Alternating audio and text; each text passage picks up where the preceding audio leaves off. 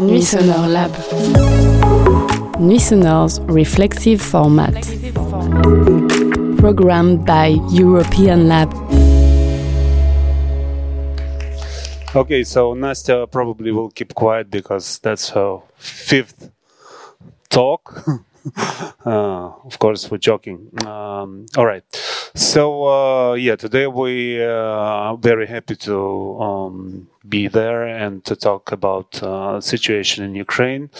Um, and would uh, I can say that um, because uh, I really explore it since the beginning of the war, and war started eight years ago, nine years ago already, uh, if to be correct, uh, and um, still. Um, uh, the Ukrainian culture and underground part of it is uh, very reactive on this situation.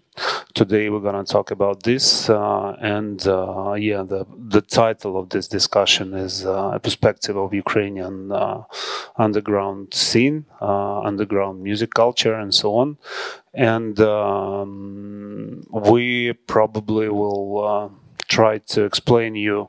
Um, unpredictable situation like this. I would say it's like uh, electronic music against the war. Uh, probably it never happened in such scale like in Ukraine. Uh, this case uh, is unique. Uh, it's very tragic. Uh, it's terrible, and we as people suffer the same as other people of Ukraine Ukrainian artists uh, try to uh, do it, uh, try to um, put the effort uh, in this way, uh, the way they can. underground artists do it as well. And today you will find out probably a lot of interesting and unexpected and maybe inspiring. Thank you. So um, I hope that keynote works. Yeah, that's it. And I ask today our guests to introduce themselves in a short or in a long way. I don't know. Who's okay, on picture? Okay, so hello everybody. Thanks for coming. I'm happy to see that it's not empty and uh, it's worthy what we are doing and you're curious enough. Uh, I'm Nastya. I'm Ukrainian DJ based in Amsterdam at the moment, temporary.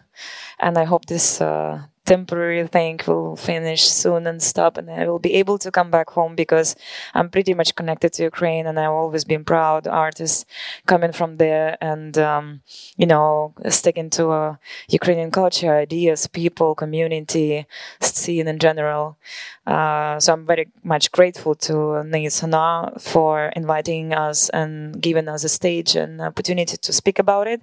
Uh, as Vlad said as uh, yeah I think it's very unique um, um, unique story because we didn't experience it in uh, in the modern world, the war and how it affects the culture and uh, scene of a particular country.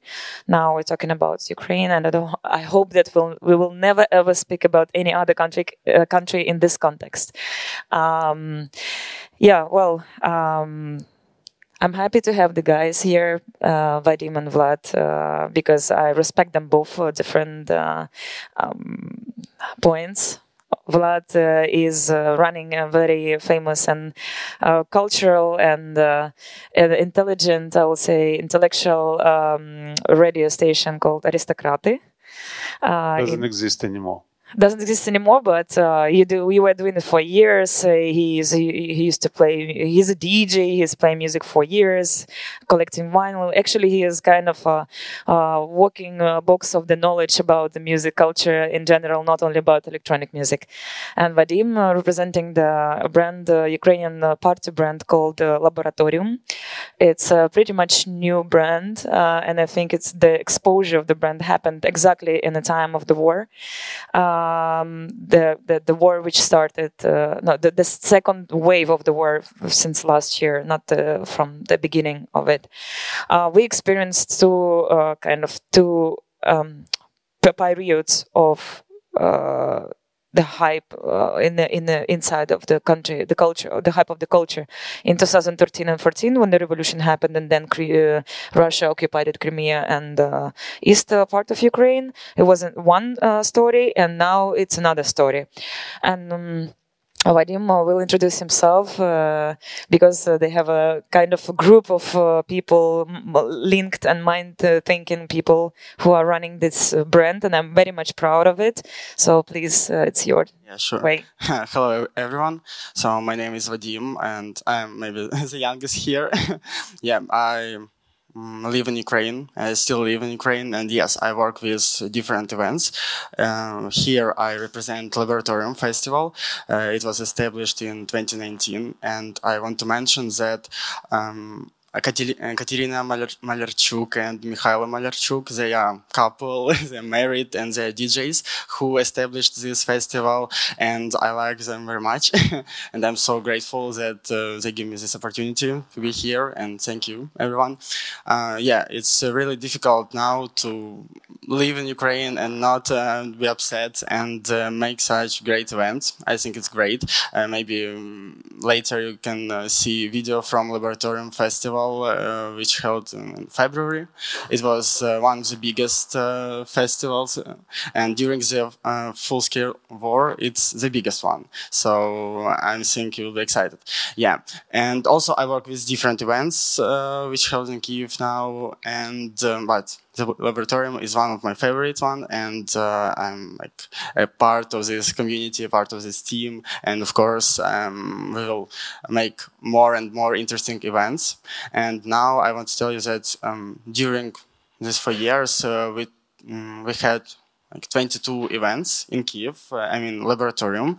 Uh, also, we had additional events, um, uh, also around 20, and um, for this year, we have a lot of plans. We uh, this summer in June we have um, new event laboratorium. It will be uh, the biggest one, uh, and it will be the first time when we have two days uh, on Saturday and Sunday. And here is one of the problems. Um, during the war that we have limited time only during the day uh, that we can start our festival uh, at midday and uh, we can finish around 10 p.m.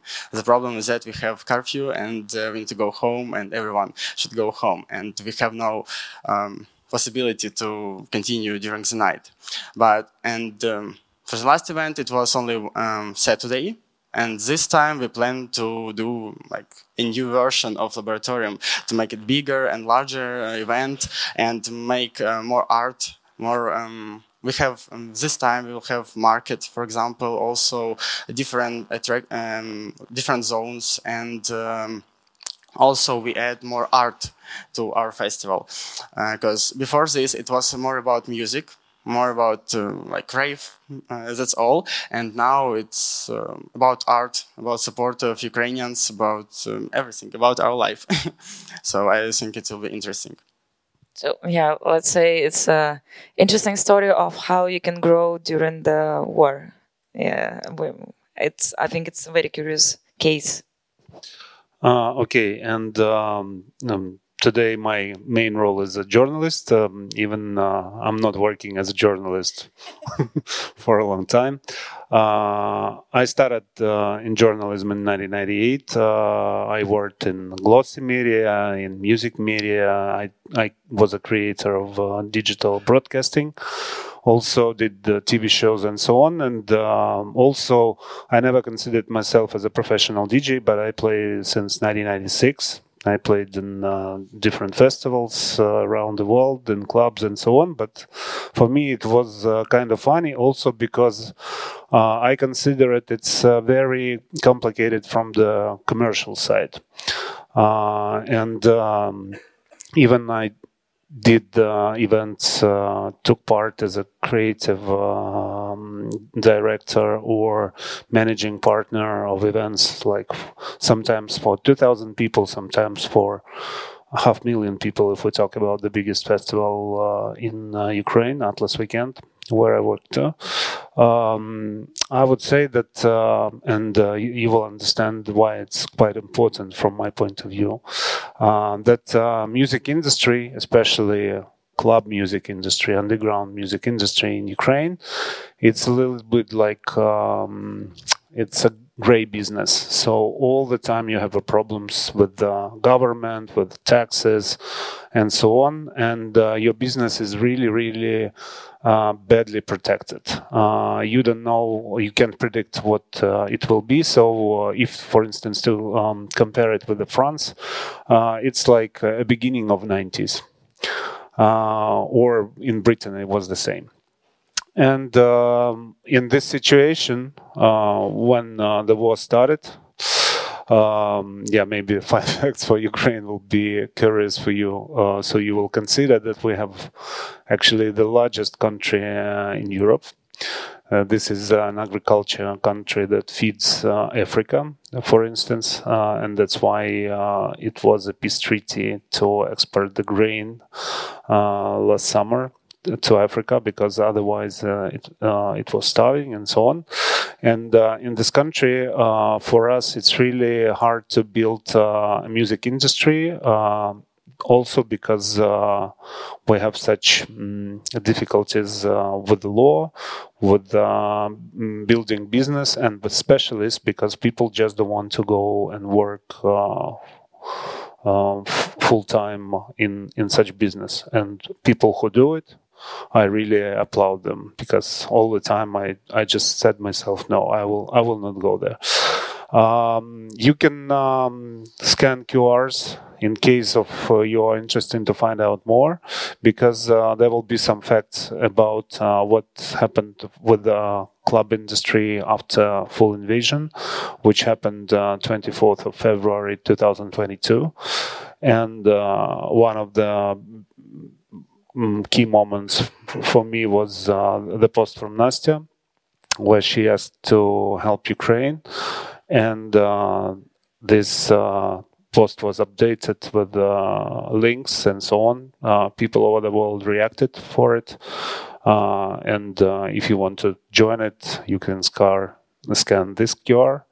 Laboratorium did the event um, did a, few events and uh, other uh, organizations too, and they um, send the uh, part part of the money they earned uh, on. Um, uh, on army help or to help uh, some non-profit organizations that help civilians uh, and uh, you can also scan and uh, go on. If you will uh, ask uh, for the uh, QRs after the presentation, definitely we will for, make it back.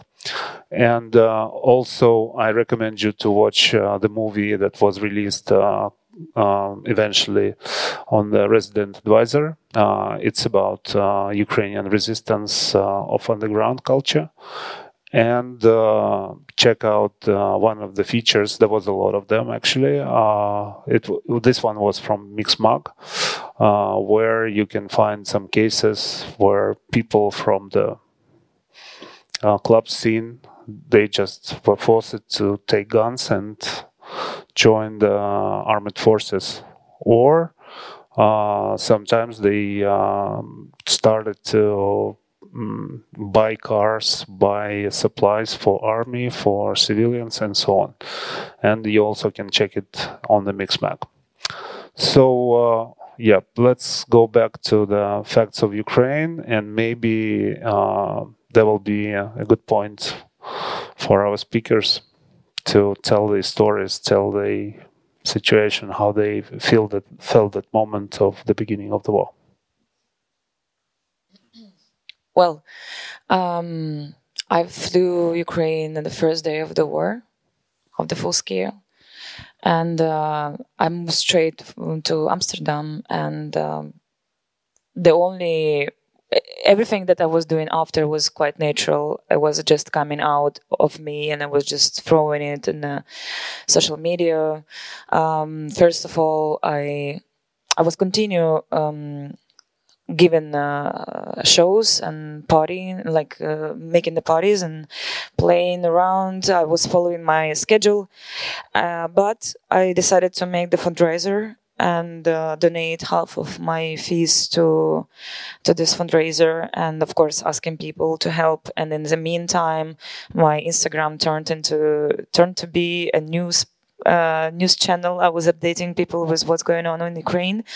Um, of course i was following all of the telegram channels and the news and online and everything that i i thought that would be kind of like useful to know to the, my international audience uh, I will share it in uh, you know carousel of the Instagram uh, posts and stories, everything.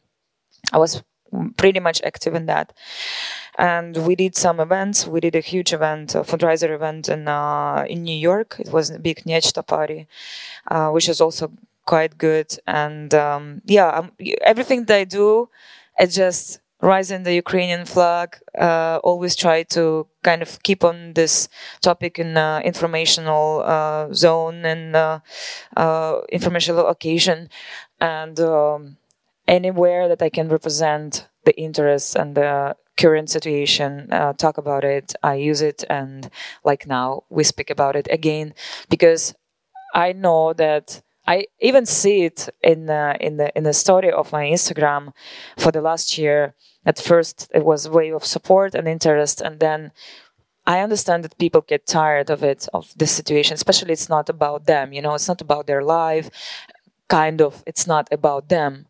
Uh, of course, it, everything is pretty much connected, and the economics of the Europe and uh, politics and uh, uh, the influence on the culture and everything.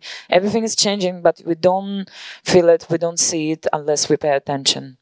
And um, in the in the end of summer, the interest was going down. October, November, down, down, and down, down. So now we, even on the news channel, we don't hear that much uh, news about Ukraine. Somehow, media is trying to avoid these topics, and they they find it uh, unpopular.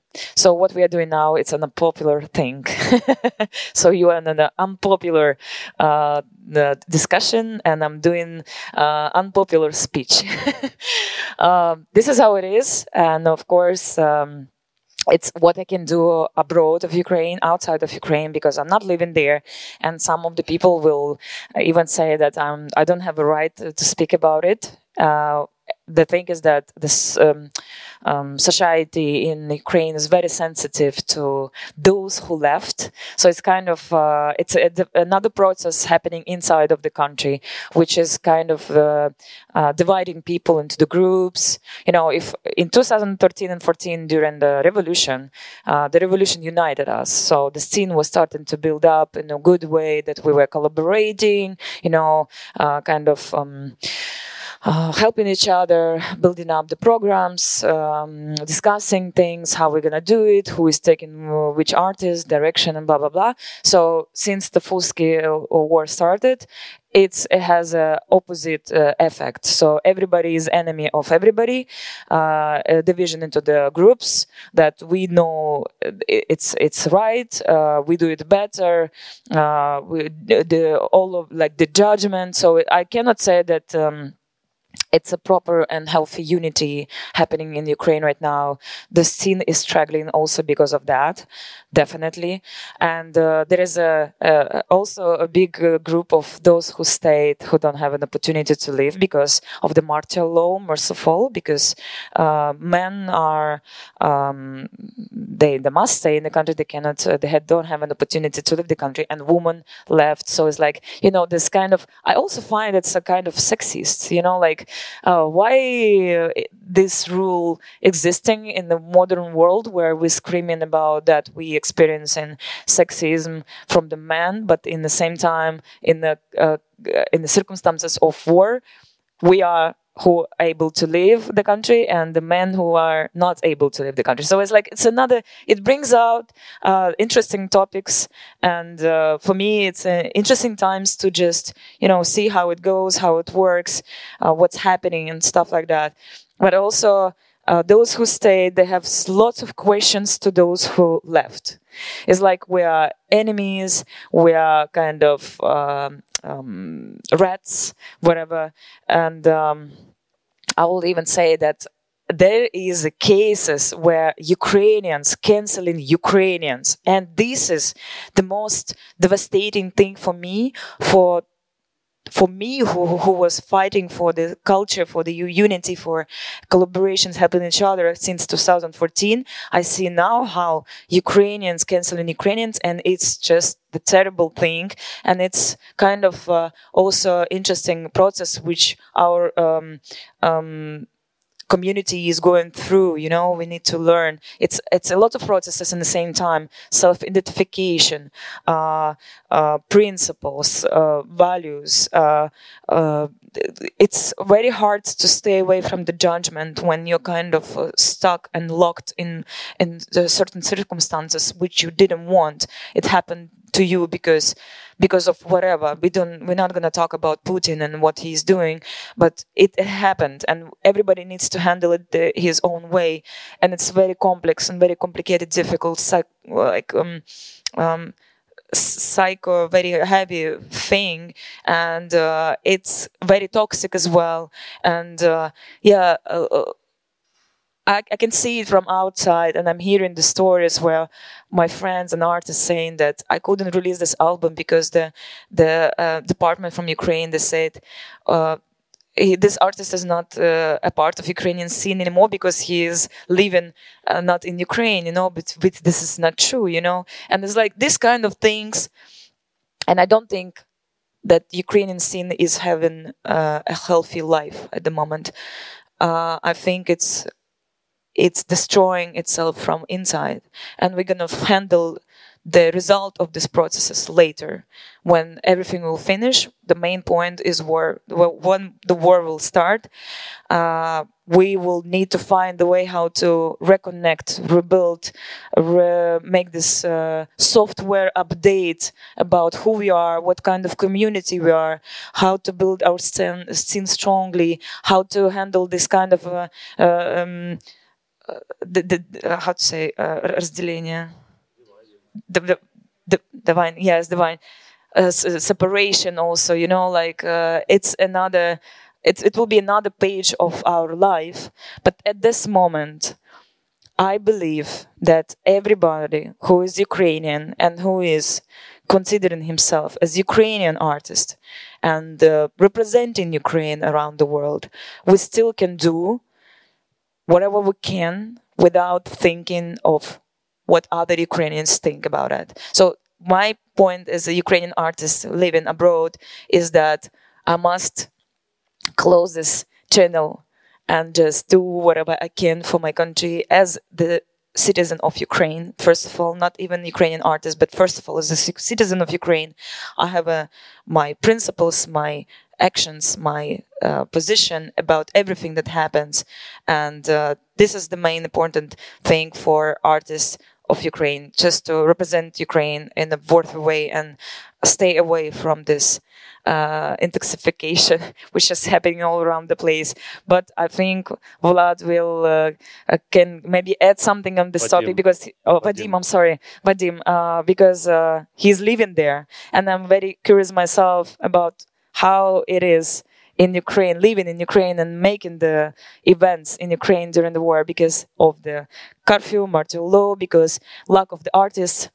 It's kind of the thing that happening that it's an exchange between of the cities, but it's the same artists going around playing the music. You know, it's also in the first wave, it's good enough, and it's like it's opening the doors and giving opportunities to those who were not having a chance before because there were stronger or more popular artists which left, like me.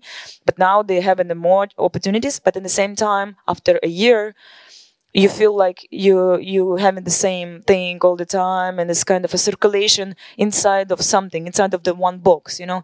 There is no an exchange, an international exchange. It's uh, very hard to invite international artists because they're scared, and I understand that.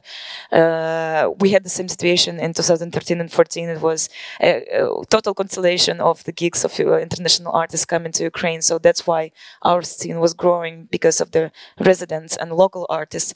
But at the moment, it's also kind of feeling. I, I spoke to one of those uh, people who are also making events. He said, "It's here."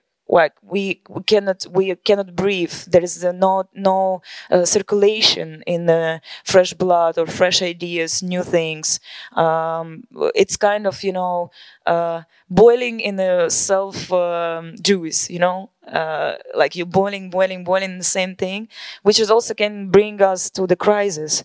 Uh, but we have a lot of crises already. So lack of sponsorship, lack of support from Ministry of Culture, and all of this uh, ch- like financial channels that we have and access before the war. Now everything is closed. You can do only what you can do, and you cannot count on anybody else. So it's like a complex, a huge complex of things that happening that cannot be. Uh, you cannot find a solution for all of them at the same time. So it's a, a big, huge. Uh, um, how to say mountain of things that you need to solve and um, i think it's it's very difficult but these impressive uh, guys they find a way how to grow how to make uh, events even during the lack of the electricity because in uh, february we the, we had this moment when russia was attacking the infrastructural um, uh, infrastructure especially about uh, electricity, water, and all of that. It was uh, since the autumn until uh, the end of uh, winter. And guys, they bought like generators. They found a place to do the party for 1,500 people during the curfew, during the war, and this is which impressed me. But you can tell more about it. Ah, okay, thank you, thank you. Yeah, I, maybe I need to start that. Um, just two days before the war, I was in Europe. I came back to Kiev, and I didn't expect that this will happen. Of course, there were many um, talks about the war, but uh, we had many plans and of course, I didn't think about, well, the war will start tomorrow. Of course not. And then on 24th in the morning, as everyone in Kiev and Ukraine wake up, um, because my friend called, called me and said that, well, the war started. Of course, you didn't, first you didn't believe, but then you understand, you hear explosions, and um, I don't think uh, I don't think that uh, anyone wants to come back to this moment and uh, these flashbacks. It's so bad, yeah. And uh, I had a chance to move to um, uh, Western Ukraine, Ukraine for, but it was for uh, four weeks only, and in the at start in April, I already I came back to Kiev, and. Um, of course, during the first weeks, uh, it was impossible to make any events, even uh, charity. Of course, uh, it was impossible, and everyone started volunteering, uh, doing something um, like useful for army, for other people, for everyone. And maybe in May, some guys started doing uh, small events, some charity concerts, of course, uh, small parties um, during the daytime. And um, for example, in June, uh, the first like big event it happened in Kiev. It was uh, Na Chase on time. Uh, it was one of the biggest uh, like festivals. And uh, my first thought was, well, how will uh, the audience uh, audience react on this festival? That the war just started, only two months left, and we have such a big event. But you know that I was surprised that everything was okay, and thousands of people came and uh, it was uh, summertime it was hot and nice weather and uh, a lot of um, fresh music because yes as you said that ukraine um, like new blood ukrainian blood uh, they start um, playing on stage and um, that was fine. And uh, in uh, in august uh, the first laboratorium event happened uh, during the this war and we had like limited um, tickets. It was only 500 tickets. It was in the club, uh, but also with a backyard, uh, with open space, but it's it was limited. And you know, all tickets were it was sold out. And uh, I was really excited that, well, a lot of people came. And for the war period, it was really nice. And uh, of course, we have uh, different opinions, different uh, point of views that it's not okay to do such events now. But you know, uh, I spend a lot of time um, on entrance. Uh, and I communicate with many people uh, on events. Uh, it's this is part of my job, and you know, I never heard that um, someone came and told us that, uh, well, you're not right. You need to stop this event, uh, go away and go to army or like that. Uh, I never heard such opinion in like in real life. No judgment. Yes, uh, I mean on entrance on this particular event. And you know what is also important that we have no um, uh, I, I, hope it will be the same. No problems with uh, police, with um, other people, with uh, even with army, uh, and it's really nice.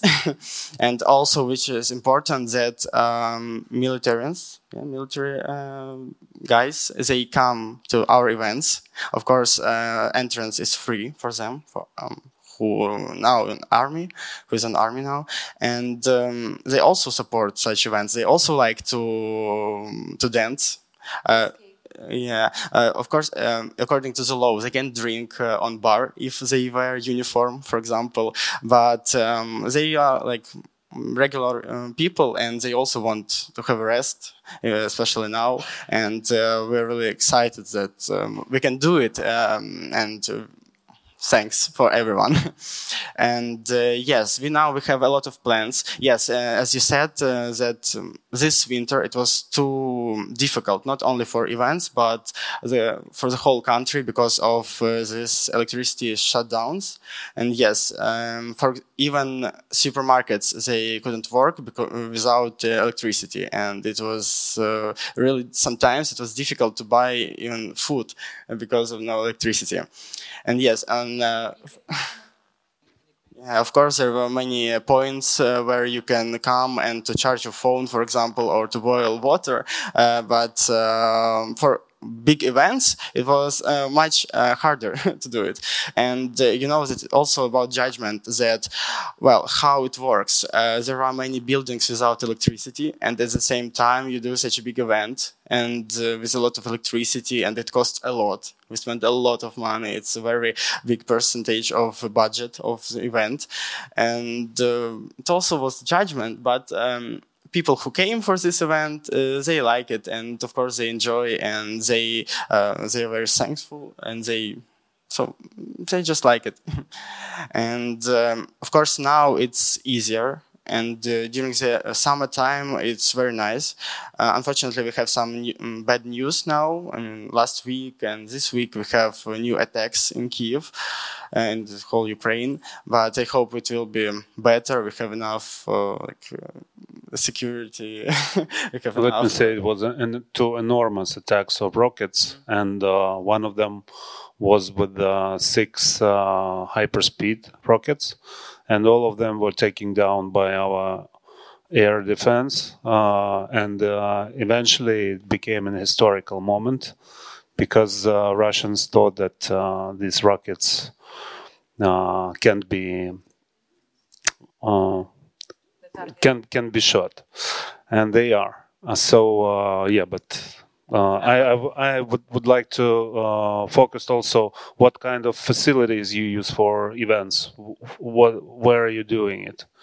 Is it underground facilities? Is it uh, concert halls? What is it? Uh, usually we have events in hangar, hangars. It's a party house, kind of party hangars. house. And um, you know, I can say that it's better protected. Of course not. It's uh, just regular venue for such events, but um, during the uh, siren uh, air, air alarms, we ask people um, to go to the metro station. Uh, usually it's very close to such uh, venues. And of course, they decide to go or not. Because we have a really limited time for the event and uh, it's very difficult to stop unfortunately. And of course, we have some uh, we have security and we have we still have face control. We still have uh, dress code for our people. Uh, but if you visit uh, such events like uh, regularly, of course you know what to wear, what to do, and what not to do.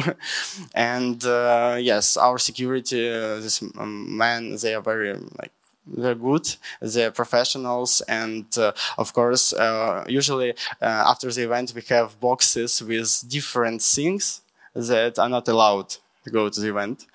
And some guys uh, try to, I don't know, take uh, not guns, of course, but uh, sometimes it could be knife or like that. Maybe uh, just to protect yourself, but of course it's not allowed uh, in a crowd of people and it's dangerous. Yeah. I would say Ukraine is uh, the country.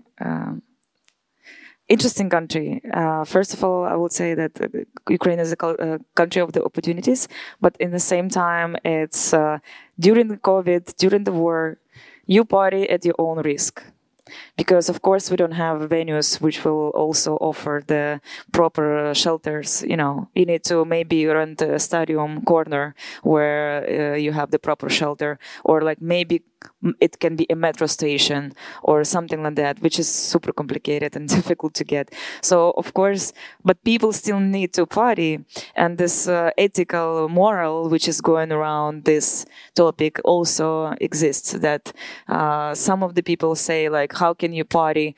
Uh, we have a war, we can die anytime. Like, how you can party when our friends are on the front line fighting for our freedom. And another half is like, why we shouldn't party? Why we shouldn't what what for we are waiting? Tomorrow we can die so we can party today you know like uh, we need to live our life and we are grateful to those who are in the front line who given us this opportunity. So it's just you know it's a mix of uh, so many interesting processes and on emotional level and of course on uh, mm, social levels. And uh, yeah what you're saying is exactly like in during pandemic when you judge your friends that go into the party and then they go back home to their parents and say well this is my choice you know like i chose i i i choose to party in an unsafe place and this is my life i can do that Ukraine is like that, and uh, of course, this will be possible in in Europe and France or the UK. Uh, it's just something that doesn't happen anywhere else, I guess. I should uh, add. Uh, I should add uh, a little bit of heritage in 2014 uh, when we had uh, a riot on the main square in Kiev, which called Maidan. And the riot after that also was, was called Maidan. Uh, I took a part uh, in the first party because it was a lot of uh, young people. It was really, really cold, like maybe minus 25, I would say. And uh, we had a small sound system. It was in the middle of the square. And for that time, uh, there was no um, violence from the police yet. So uh, we built the system. Uh, there was a lot of people who hanging around. I don't know, maybe 200 people danced.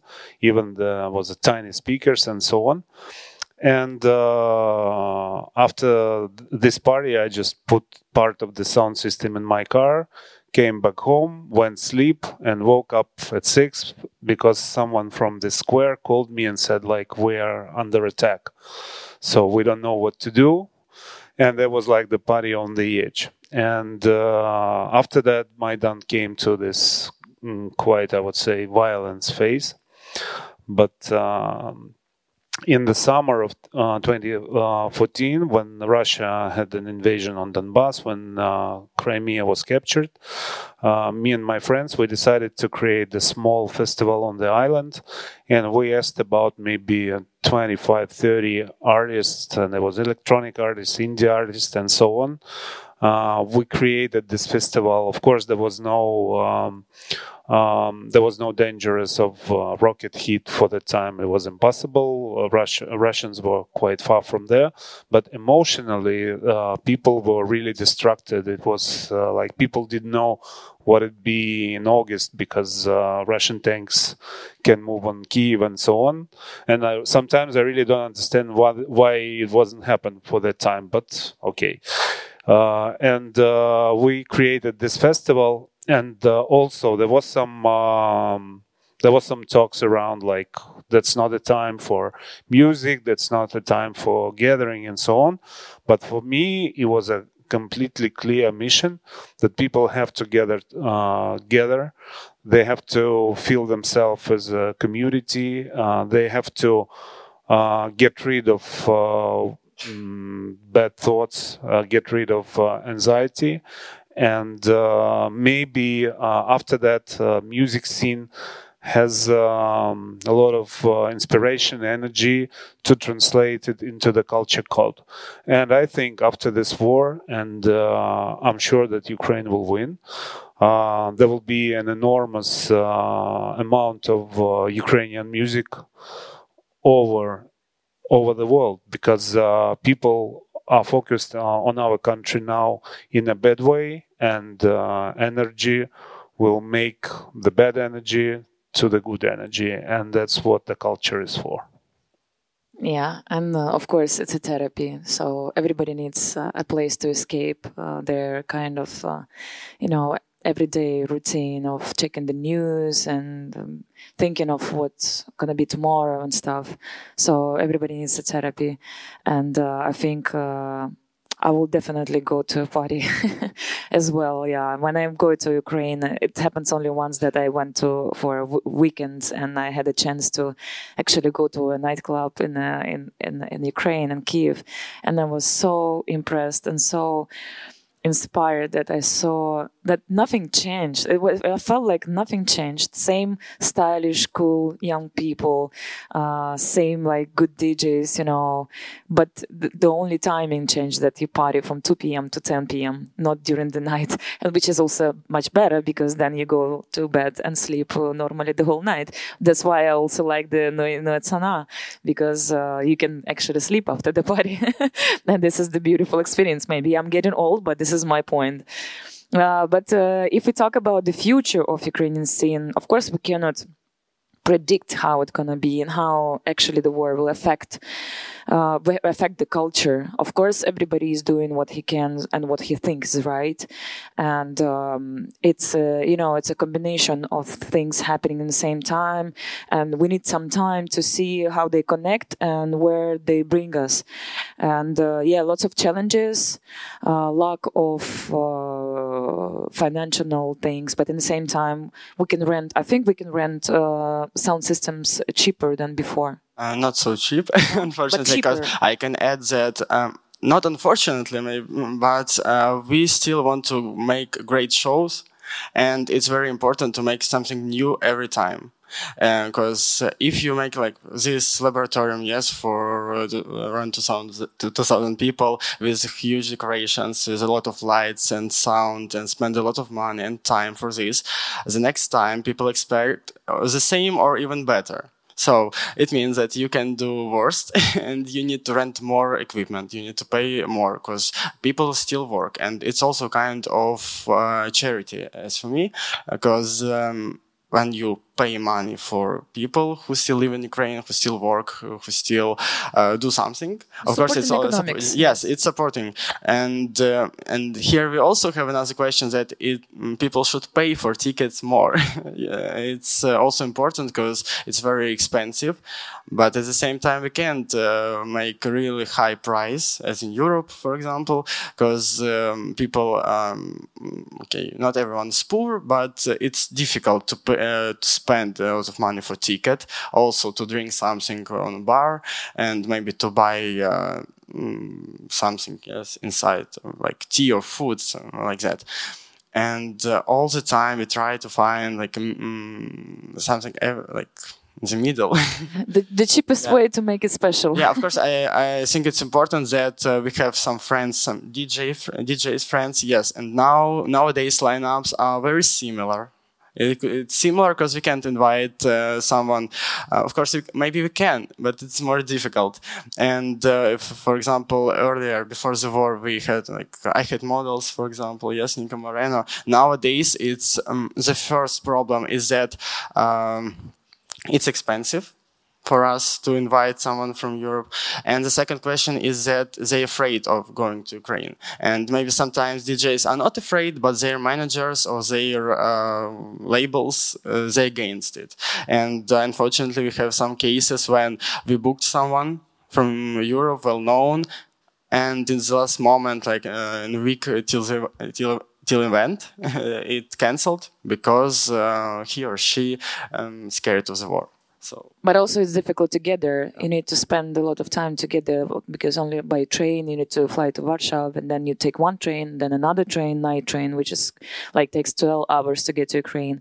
Uh, you need to find somebody very enthusiastic and uh, young uh, to to actually say yes to such a gig, you know, because first of all it's risky. You don't know what to expect. It's Ukraine and Kiev and under like attack. Uh, you don't know when attack is happening next time, and secondly, it's uh, you need to spend one day at least to get there and one day to get out of there. So it's like the full weekend only for the gig in Ukraine. And uh, I believe that only enthusiastic artists who can actually like who understand that it's actually quite special to go to Ukraine to play right now. You know, like it's a very unique uh, situation and maybe some of the people they brave and curious enough to do so and uh, i would uh, i would actually suggest you to start from young uh, and enthusiastic uh, artists uh, international ones who are not afraid to actually take a risk. I can add that now we have some news that we already mm, have some communication with well-known European,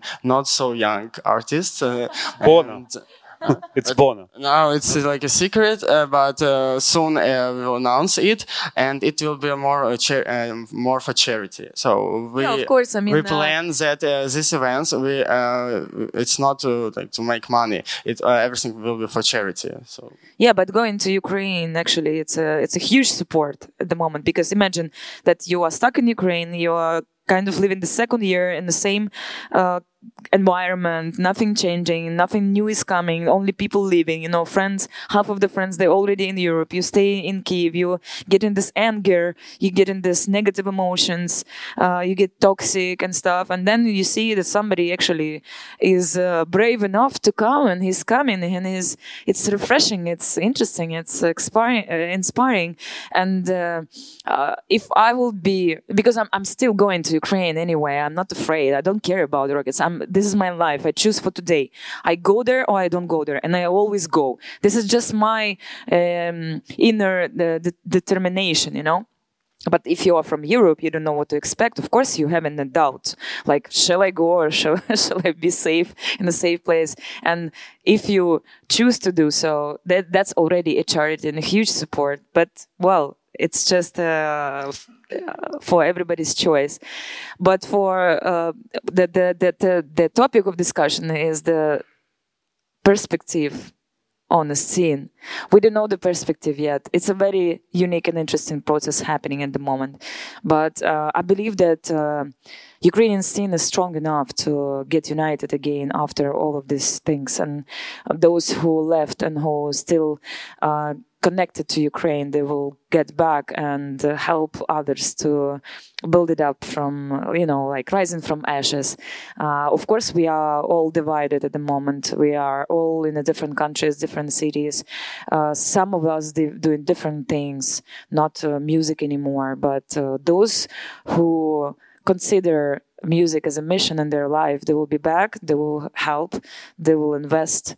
And um, I believe that uh, there even like considering all of this like um, negative uh, things that I'm hearing about what's going on in Ukraine and in the scene right now, I still believe in light and in good people, and I I believe we'll be able to kind of um, reconnect and you know just move forward uh, without uh, judging each other and uh, kind of remembering each other about our uh, things that we've done before.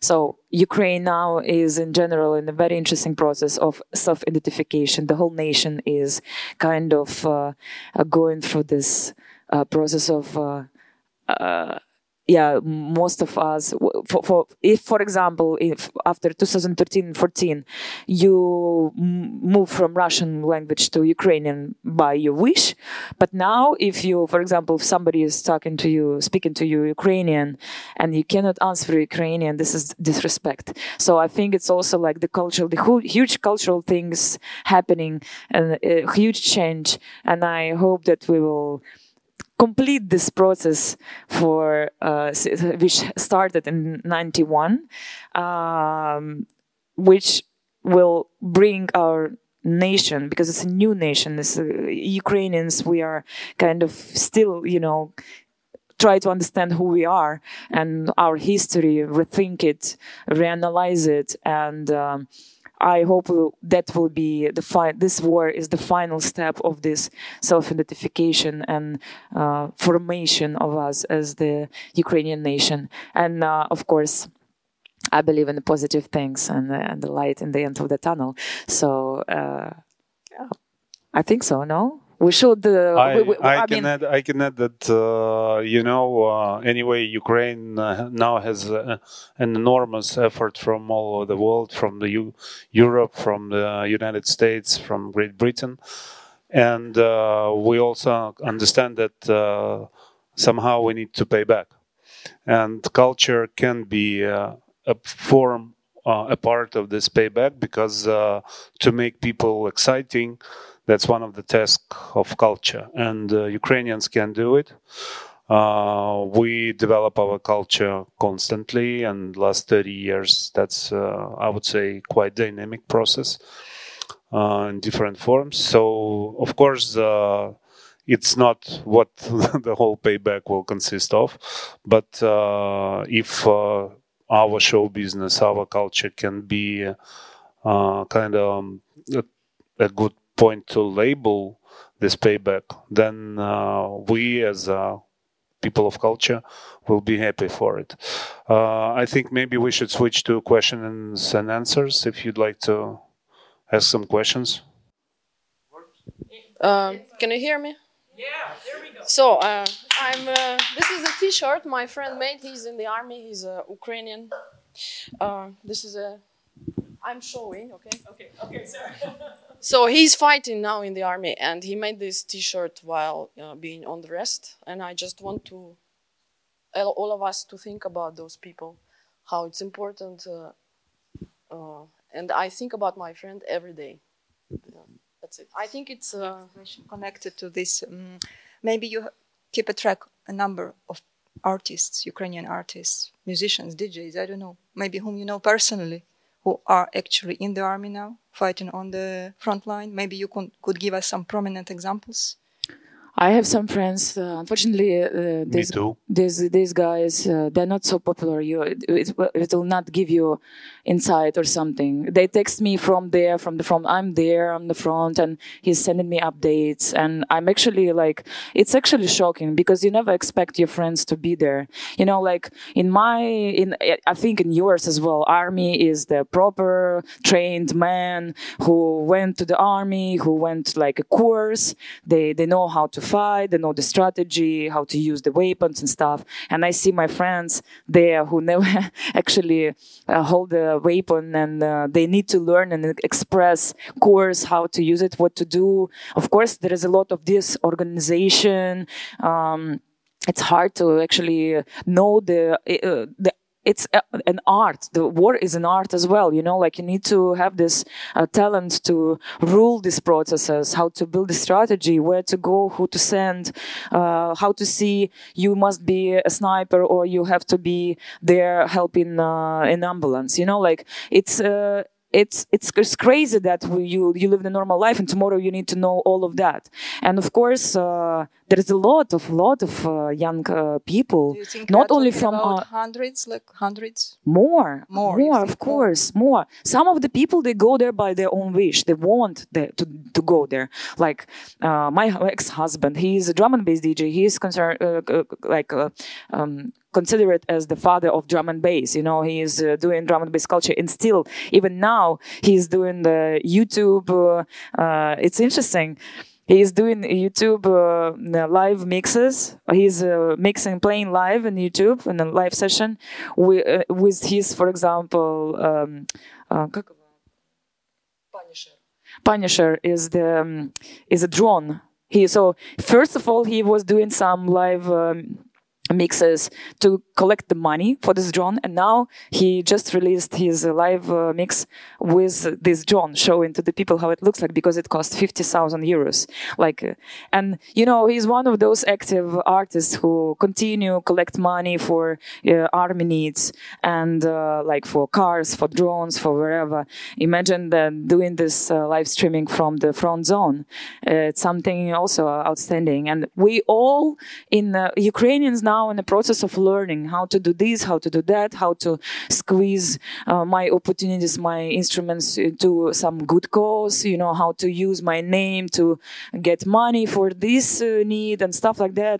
It's, it's, it's a huge complex thing of learning things and in the instant uh, moment like instant wave of way we don't have time you know we need to act today that's why like everybody who is uh, feeling that he is uh, needed uh, we lost uh, lots of friends from the community who are artists, who are musicians, who are uh, where we used to work in IT, who were successful businessmen. If you feel like your place is there, you're going. But of course, there are a lot of people who don't wish to be there and that's the also the problem of being a musician for example uh, my artists my friends they say like nastya i mean I, am useful there I'm, I'm, gonna die in three days you know i'm kind of uh, just a meat target you're gonna shoot me in two days i'm gonna die because i don't know i don't have this uh, knowledge. I don't, I, and I don't want to be there. I only know how to make music.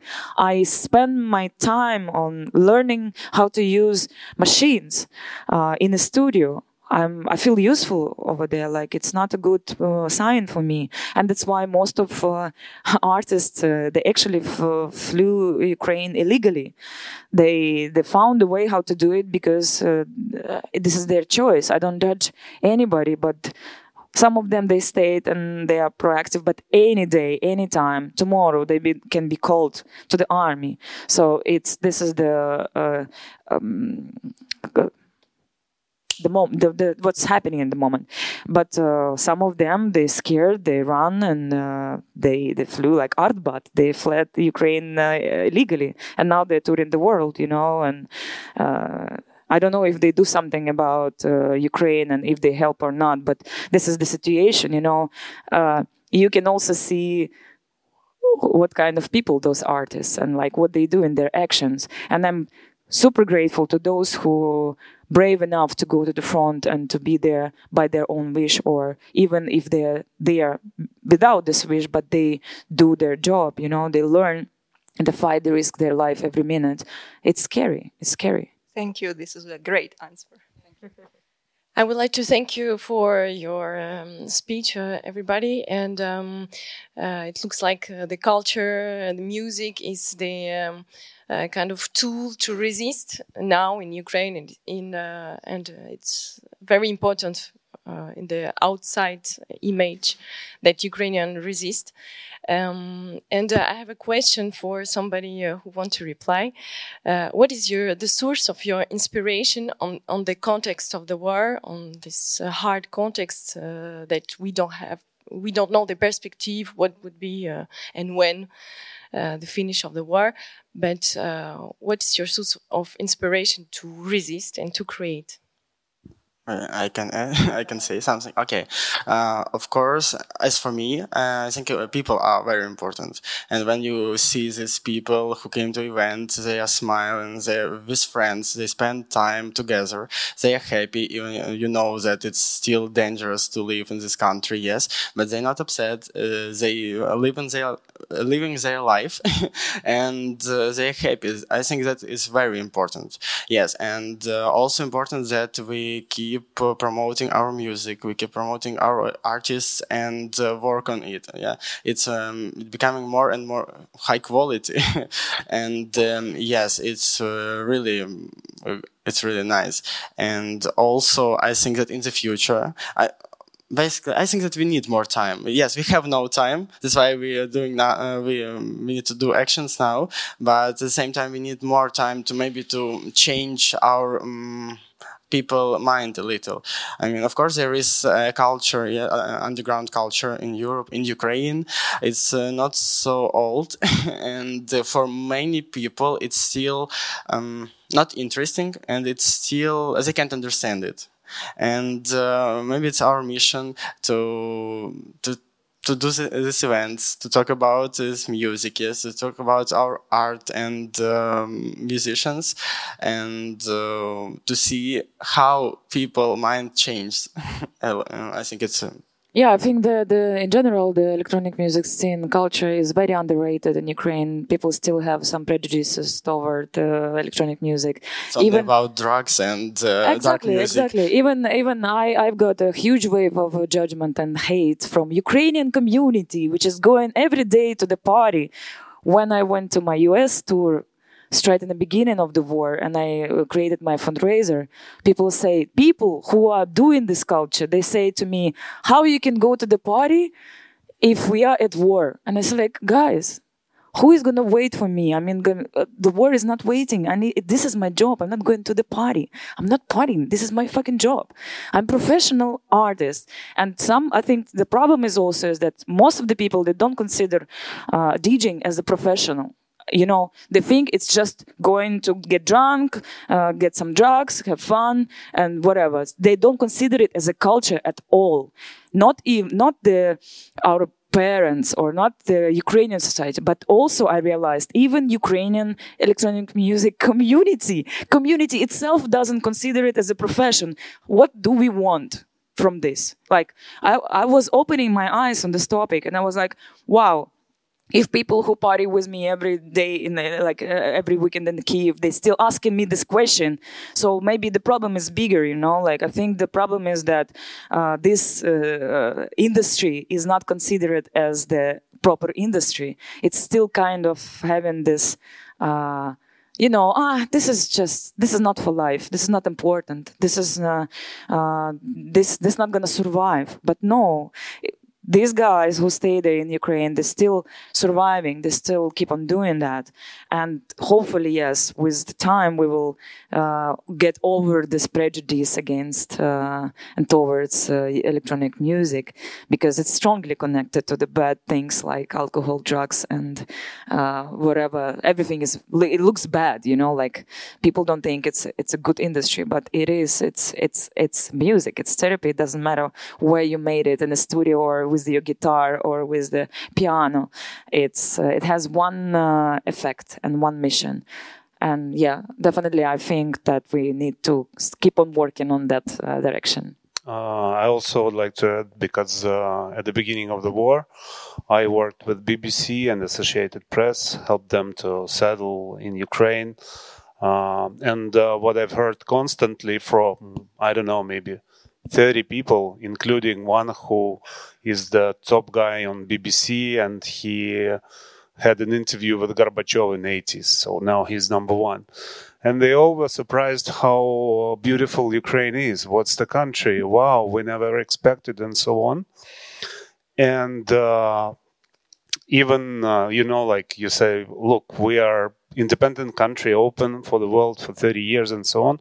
We understand that uh, this uh, um, this is not enough what we did to be interesting to be open. And also it's because uh, of the lack of ukrainian culture in ukrainians from one hand. Uh, and from another hand uh, like three days ago we had the news that the head of supreme court in ukraine was arrested for 3 million bribe lived on his sofa and pictured and people consider it it's the bad news. I consider it's a good news because uh, you know our society is growing up enough to have people who are uh, not afraid to arrest such a high person, high level person, and to reveal uh, what he's doing to people and to discuss it openly. 20 years ago, it was impossible. Uh, I would say that uh, with uh, more openings uh, from the culture perspective, we also help our society to be more open, to get lack of uh, racism that we have uh, enormous racism in Ukraine. You know, when when I walk with the um, black lady in Lviv, she was a professional journalist from Great Britain, but somebody thought that that's my girlfriend and shouted on me like, "No." Don't get laid with her. She's black. Openly like uh, of course they didn't translate it but that's what we have. Uh, we still have uh, enormous um, power of supreme people in business who do some terrible things with their colleagues which is impossible in european offices and so on. And uh, i would say yes yes definitely uh, ukrainian culture um, I'm, am, I am uh, the representative of Ukrainian culture. I hate to be inspired by war. I don't want to be inspired by war, and I hope that I will never do. But maybe uh, five months la- later, after war started, I grabbed uh, the records of Ukrainian artists I had, and I decided to make a mix to reflect my thoughts. And this is not a dance mix. People do not dance on it, but they listen to it and they are surprised about the landscape of Ukrainian music they have next to him and never was interested they, they, were never interested in such things. So if uh, war is a way to open the culture okay we have a war. Let's open the culture Hello, hi. Uh, I wanted to know your opinions about something that uh, occurred to me recently because uh, we had, uh, for example, a festival in Lyon during New Year's Eve, and on the lineup, on the headliners, there were like two Russian artists and no Ukrainian artists. Uh, what is your opinion about the proportion between Ukrainian artists and Russian artists still invited in big festival? And isn't it the time for promoters to promote Ukrainian artists? Uh, is it because it is difficult to to bring Ukrainian artists outside of Ukraine? Um, it's it's quite complicated to bring. Uh, actually, thank you for this question because I forgot to talk about that. It's shortly. I'm not gonna steal your time. Um, it's very difficult to bring uh, Ukrainian artists from Ukraine because to get out of the country you need to apply to Ministry of Culture and to get the permission uh, of to exit. And sometimes it used to be easier before. It could take like two, three weeks. It's like a visa, you know. And now it's more, much more harder because there was one um, blogger who came out of Ukraine and he gave an interview and saying like, a Ministry of Culture is a black hole. You can use it and to escape, and uh, they easily do give you the permission to exit. And uh, I used it as my uh, ticket to the world. You know, like he was very disrespectful to uh, the Ministry of Culture. Of course, they they reacted on it and they made uh, the rules super hard right now. Like to exit the country, you need to prove it so much. Like lots of uh, groups, uh, musicians get stuck in Ukraine. They cannot uh, give uh, concerts anymore because of these new rules. You know, like it's it's it's a problem. And uh, coming back to the beginning of your um, um, question, thank you, is that uh, it's always a choice of the promoter who he wants to invite. We cannot judge him of his interests and his uh, preferences, of course. But uh, for example, I did my choice. I said to myself, I will never uh, play in a lineup with silent Russian artists. What means silent Russian artists? Is those who are traveling comfort, comfortably around the world, keep on doing their business without saying a word. Because, like, for me, it's unacceptable. If I would be Russian, seeing what's happening in Ukraine, I will definitely uh, make my statement because it, this is something that every human has to reflect, you know, too. And um, we cannot insist promoters to book Ukrainian artists just because we have a war. Of course, it can be uh, taken as a, a gift and uh, support if uh, international promoters will make that effort to in invite Ukrainian artists, and especially those who stayed in Ukraine because it's complicated. You need to send the um, uh, invitation letter. This artist has to go to apply. You know, lots of documents, proofs, and stuff. So it's it's uh, you you don't even know if this artist will actually come, but the good thing about it is like the artists who stayed in Ukraine, they are very good and they super cheap. They ridiculous fees, ridiculous fees. To bring them from the by the train from Kiev to Europe cost nothing, like 50 euros. You know, like it's super cheap to bring them. To support Ukrainian artists is very easy. Actually, if you have time and effort to just send an invitation to give a chance to these guys to travel a little bit to you know to have this fresh air, the brief that actually we are uh, we are not leaving the country. We're just going for the. Where, someone is having an interest in us, in our culture, in our music, in our scene. This is well, this will be very inspiring because I, I I'm, I'm not considering myself in, in, this situation because I've always been successful international artist. I can live anywhere and I'll still be Ukrainian, but I always have an opportunities to travel. But for those guys, it will be a big chance and a big support just to get out of the country for two days and to see actually that people live in a normal life, a different lifestyle. And this will be supportive. But for Russian artists, the most uh, unfair thing in this is that those silent Russian artists traveling and they don't feel guilty about what's happening in Ukraine. But most of Ukrainian artists who didn't have a chance to actually leave the country. They're still there and they don't have an opportunity to live their life, to make music and to, to actually, you know, kind of make money with it. You know, they don't have options. They don't have gigs. They don't have uh, interest. They, it's, it's, it's the end of the story. It's the end of the life for those who invest their whole lifetime to the music. Now they cannot do anything about it. Now they need to go to the supermarket to be, to work on a cast, you know, to, to actually be able to buy and food and to survive in the situation. And this is unfair that the Russian artists are going around making uh, money and uh, being pretending that they are stars, and those who are Ukrainians they still like that they don't even have a chance to get out of the country. And I think this is something which is absolutely misunderstood uh, by uh, this uh, uh, international music scene that they think that we want to cancel Russian culture. Yeah, I wish there will be no Russians and no Russian culture. But even if you are Russian and you still want to promote your uh, art, make it simple. Like in opera, in all of our other industries, uh, the promoters, the bosses, the people who invest in making events, they insisted Russian artists to make a, a statement. And this is normal because you need, we need to know who we're supporting, who you are. Are you pro Putin? You like Putin? Go back to Russia and live there, you know? You don't need to go around the world and make your money and make your business. We don't want to support you because it's clear who is Putin. And if you support Putin, you are the same. And without this statement, we don't know who we are supporting, but we are weak. The promoters who invite those artists, they're weak. They just want to make a business because those artists selling the tickets. But there's so there's a big choice of other artists who also sell the tickets. You know, it's a ridiculous excuse. And I hate that. And of course, I have disrespect to those promoters and people who keep on supporting silent Russian artists. Make a statement.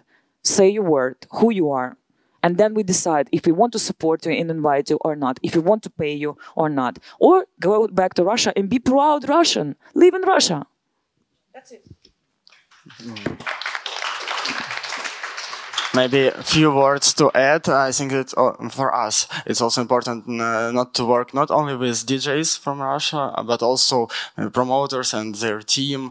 Uh, it's really important. And um, one of the most uh, like, important things is that uh, our, people opinion it matters because if you start working with someone from Russia, uh, of course everyone will know that, and it's uh, like you will find a lot of in information on the internet and Instagram, etc. And it's a also bad for your reputation, of course. And uh, yes, if you're Ukrainian, if you support your, your, country, if you're against the war, it's not okay. And one of the latest case, uh, it was not in electronic music stage, it was in pop music. But when one of the most popular Ukrainian singers, uh, she um, made a new video, uh, music video and um, part of the team was from Russia. This was guys who make color effects, uh, something like that. Not a part of, uh, um, not operator, for example. But uh, and she didn't know about that. And only after publishing this video on YouTube, people found that well, they are from Russia and they still live in Russia. And why you uh, why you work with them and pay money for them? And of course, after this, uh, she deleted this video and apologized. And um, I think it's also important to check maybe your team and uh, with whom you work, and why not? Yeah, definitely. I mean, but this is very internal. It's very uh, there's something that uh, to do between us and Russians. Of course, we cannot. Uh, apply and like insist or request this from international you you you decide with who you're working but there are clear some basic rules which will clarify things which help us to navigate life and uh, this is one of them like um, I think uh, in this way exactly, and I experienced it a lot uh, during the last year. That uh, unfortunately our electronic music scene is very ignorant, that's it. Thank you. I have one question. My name is Isaac. I'm from Glasgow. What will be your question to us, 50, 60 souls here, that we can do today to change, to make things better for the Ukraine, for the Ukrainian community? What will be your question for us? Can I start? Uh, I'm not sure it's a question. Uh, you know, um, of course, uh, everybody lives in a bubble and in some kind of illusions. Uh, and uh, a lot of Ukrainian artists now consider that uh, the world is focused on Ukraine and focused on Ukrainian culture as well. And uh, I hear it from many sources, many people I sp- speak with. Uh, and also, I have a community on the Facebook, and community is devoted to Ninja Tune label, which is like a cult label from Great Britain. I'm a big fan since 90s. Probably it. okay. Yeah, yeah, and uh, and uh, you know what I what I did? I just asked these guys who are really into the music, really deep into the music. I said, name one Ukrainian artist that is interested for you, and there was no reply in this community, like nothing. And uh, we consider that uh, world focused on us. I don't I don't know what uh, to change uh, from this room right now, but uh, you are from media and uh, me from media too. When I see the glass and nothing's happened, I can write five articles about this glass. It's made of good plastic, bad plastic. I like the art. I don't like the art. This glass is empty, but I feel it and I know with what. That's my five topics. You have a topics around Ukraine. If you can find a topic about Ukraine that will be interesting for your audience, can you find a, uh, a topic that will be interesting for your audience? That's my question to you. Okay, maybe I also can add the question. Yeah, have you ever heard Ukrainian music? Do you listen to Ukrainian music? Maybe it will be the simplest uh, for you to, to support now if you have an opportunity to come to Ukraine to feel this vibe, to experience the war, um, and uh, you don't need those. This is irresponsible. uh, yeah, of course. I mean that just to listen to music, Ukrainian artists, it's the simplest for you. A lot of great Ukrainian artists, which we must be proud of. But unfortunately, they're not popular yet. We made it. Po- we, we will make them popular. Yeah, it's our mission now. time, yes. Well, thank you, everybody. Thank you. Thank, Thank you you for so spending time with us. Nuits Sonores Lab. Nuits Sonores' reflexive format. Programmed by European Lab